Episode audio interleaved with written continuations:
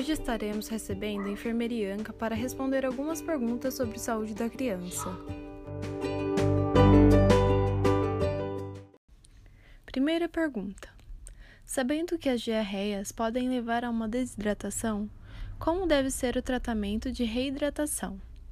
Quais são as origens diarreicas e sua classificação?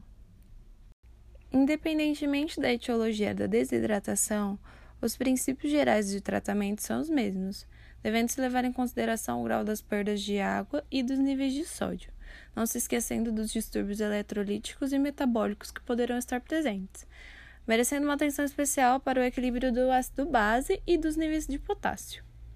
De modo geral, a desidratação leve e moderada pode ser tratada através de via oral, reservando a, a via parenteral apenas para casos mais graves, tipo por uma correção de distúrbios é, eletrolíticos severos e para as perdas contínuas muito intensas. As origens diarreicas podem ser infecciosas, que é por bactérias e vírus, por infestação por protozoários, onde há lesões, e a não infecciosa, que é alteração na absorção osmótica.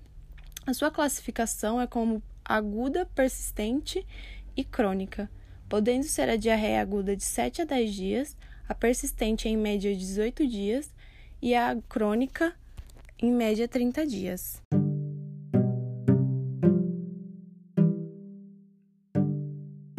Segunda pergunta: Como o refluxo pode causar doenças respiratórias? Bom, é possível através de três mecanismos: a macroaspiração, que é a aspiração de uma quantidade significativa de conteúdo gástrico que vão para as vias aéreas superiores e para o pulmão, ocasionando as pneumonias de aspiração, que é mais comum em crianças que têm distúrbio de deglutição. A microaspiração, que é a aspiração de uma pequena quantidade de conteúdo gástrico, ocasionando uma reação inflamatória secundária e a acidificação intratraqueal, que é o estímulo de terminações nervosas que pode desencadear o broncoespasmo.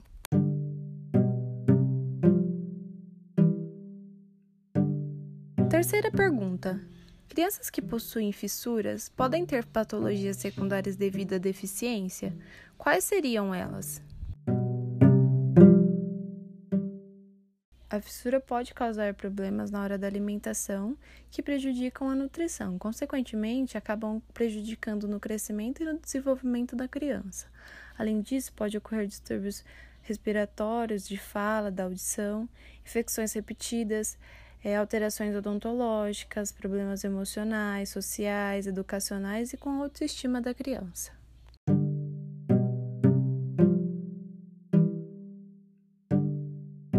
Quarta pergunta. Comparando a asma e a bronquiolite, cite as principais diferenças entre elas.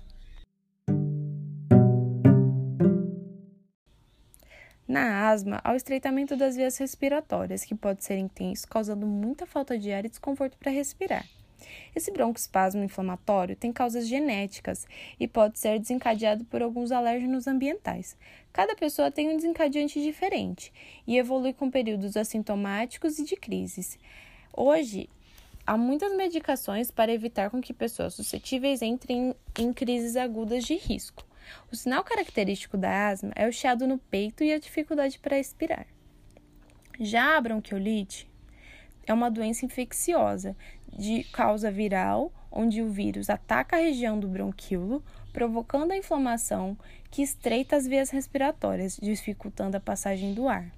Acomete bebês e crianças pequenas, geralmente menores de 2 anos de idade. O sinal característico da bronquiolite é bebês ou crianças pequenas com respiração ofegante ou cansados para respirar, com ou sem febre.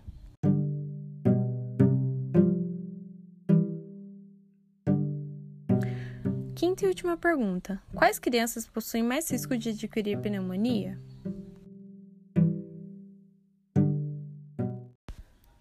Os que possuem maiores riscos de desenvolver a pneumonia são aqueles bebês que nascem com menos de 2 quilos, em casos de desnutrição, quando não foram amamentados e também quando estão mais expostos à fumaça de cigarro. Além disso, os bebês e as crianças que não foram vacinados contra sarampo e coqueluche também possuem mais chances de desenvolver a pneumonia.